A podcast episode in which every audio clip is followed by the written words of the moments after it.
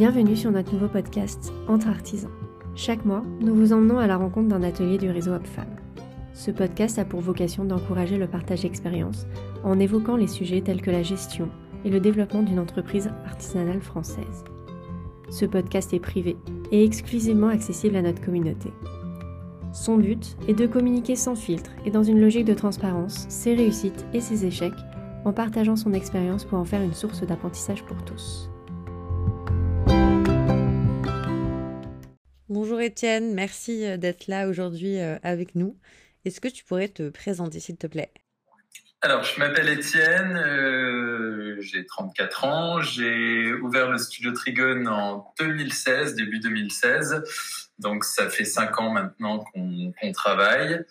on travaille dans le domaine du mobilier, de l'ébénisterie et de l'agencement. Va aborder le sujet de prendre le risque d'investir euh, dans l'achat de machines. Euh, donc, quelles sont euh, les premières machines que tu as achetées, toi? Alors moi j'ai commencé en tant que en tant qu'indépendant, j'ai commencé avec de l'outillage électroportatif que j'ai acheté neuf. Et, suite à ça j'ai monté ma SARL et j'ai investi dans tout ce qui était machine de d'ébénisterie et de travail du bois, c'est-à-dire scie à format, toupie, rabot, dégauchisseuse, etc., etc. Et du coup, toutes ces machines-là, tu les as achetées plutôt neuves ou d'occasion? Euh, Alors, j'ai commencé avec l'électroportatif que j'ai acheté neuf parce que c'est compliqué de, de, commencer avec des machines qu'on, enfin, tu sais pas exactement quels âges quel âge ont ces machines, qu'est-ce qu'elles ont fait avant, comment elles ont été utilisées, sachant qu'on travaille avec des outils de précision. Il fallait vraiment euh, que je sois sûr de, de, de ces machines. Donc, c'est l'électroportatif, je l'ai acheté neuf. Tout ce qui est machine de, de menuiserie et d'ébénisterie, je l'ai acheté d'occasion euh, en passant par des négoces qui pouvaient me garantir que, que les machines ont été remises aux normes. Euh, et voilà. Et du coup, toutes ces machines-là, à quel moment tu les as achetées dans le sens où est-ce que tu as tout acheté d'un coup ou au fur et à mesure de ton activité, en fonction de, tes besoins, tu as adapté justement le, choix des achats de machines? Alors en fait, j'ai commencé. Donc dès que j'ai ouvert la SARL, j'avais des économies de côté, donc j'ai investi dans dans ces machines. Et je me suis aidé d'un petit prêt bancaire manière à pouvoir euh, les financer euh, sans me sans me sans m'assommer avec une une grosse charge mensuelle. En termes de, process, euh, en termes de quotidien, qu'est-ce que ça a changé à ton rapport euh, au travail en général? Moi, j'ai remarqué que le degré de finition du, travail pouvait être amélioré, surtout les, temps de production qui étaient vraiment réduits et, euh, et comment avoir une précision qui est, qui, est, qui est de mieux en mieux. Il y a sûrement du coup un retour sur investissement. Au bout de combien de temps est-ce que vraiment ça a fait la différence? Pour tout ce qui est machine de menuiserie et d'ébénisterie, ça a été très rapide. Euh, dès la première année, j'ai pu les, j'ai pu les rentabiliser. Et est-ce que du coup, euh, ça t'a permis de développer des activités que tu n'avais pas anticipées de base? Ouais, alors euh, au début, c'est vrai que notre activité, on, on se disait designer global, vraiment sur l'image, l'objet, l'espace. Et ça nous a permis de, de, vraiment de se lancer dans, dans l'agencement pur parce qu'en fait, toutes ces machines m'ont permis de, de, gagner du temps, donc prendre des, des, des, chantiers plus conséquents avec plus de volume. Et du coup, l'agencement s'y prêtait bien. Et, là, je dirais qu'on travaille énormément pour, pour des espaces de coworking dans lesquels il y a, il y a pas mal de quantité, notamment sur les bureaux, etc. Est-ce que du coup, tu en as parlé, mais tu pourrais nous faire un petit récap de ton parc machine et euh, si potentiellement tu as un investissement ou euh, quelque chose euh, à venir? Alors oui, du coup, la boîte se développe de plus en plus et aujourd'hui, j'ai signé pour, pour des très grosses machines, notamment une, une fraiseuse numérique, enfin un centre d'usinage 5 axes. Donc ça qui va, qui va permettre un gain de temps hyper conséquent.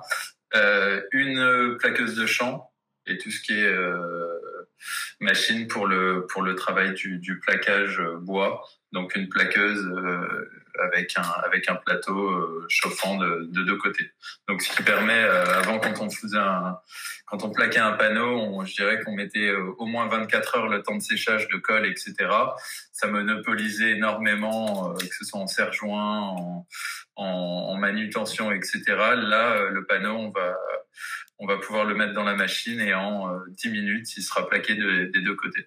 Est-ce que tu aurais un conseil à donner aux artisans qui voudraient justement eux aussi investir dans des machines ou quelque chose d'autre à nous partager là-dessus? Eh bien justement, là, c'est par rapport à l'achat de machines numériques. Donc nous, ça, enfin, moi là, ça fait un, un petit bout de temps que, que je me questionne sur l'achat de machines numériques, c'est-à-dire de très grosses machines euh, type industriel qui coûtent très très cher. Euh, et c'est vrai que c'est très alléchant de se dire voilà on a le on a la scie numérique, euh, on a le centre d'usinage numérique, la plaqueuse, etc. Donc en fait quand on a un commercial euh, en face de nous, ben, il va, il va vouloir tout de suite qu'on prenne le, le package en se disant voilà, c'est indispensable. Si vous avez ce, ce centre d'usinage et que vous n'avez pas de, de scie, euh, ben c'est très dommage, etc. Euh, sauf que l'investissement, il est, énorme. Je dirais que c'est, faut compter environ 150 000 euros par machine. Euh, on sent plus ensuite tout ce qui est machine d'alimentation, donc aspiration, l'air, etc. Donc ça fait tout de suite un billet de 500 000 à, à, à financer, donc c'est hyper compliqué. Et moi, le, le, au début, on, je me suis forcément posé la question en me disant est-ce qu'il vaut pas mieux que j'investisse tout, tout, de suite? Et je pense que c'est l'erreur à, à ne pas faire parce qu'on a tendance à vouloir se dire bon voilà comme ça je serai tranquille etc etc mais ça fait des ça fait des mensualités qui sont qui sont énormes. Et si on n'a pas les projets derrière euh, bah, je pense qu'on a on a tendance à s'enterrer là dedans et moi je pense qu'il faut enfin moi j'ai fonctionné comme ça euh, au fur et à mesure euh, dès qu'il y avait un projet une machine etc etc par exemple là sur euh, je sais pas si tu as suivi un peu, on a fait un, projet pour Metz avec Imanja. Euh, le projet, nous, sans machine numérique, enfin sans trop de machines numériques, on a déjà une fraiseuse numérique. Euh, on a mis deux mois et demi, trois mois à le fabriquer. Là, avec un centre d'usinage, on va mettre trois semaines. Donc c'est vraiment dans l'idée de, réduire les délais de production un maximum. Merci à Étienne pour cet échange et de s'être lancé à l'eau pour ce premier épisode. Nous espérons que vous l'avez apprécié. N'hésitez pas à nous partager vos retours et les sujets que vous aimeriez aborder dans les épisodes suivants. Rendez-vous le mois prochain pour la suite.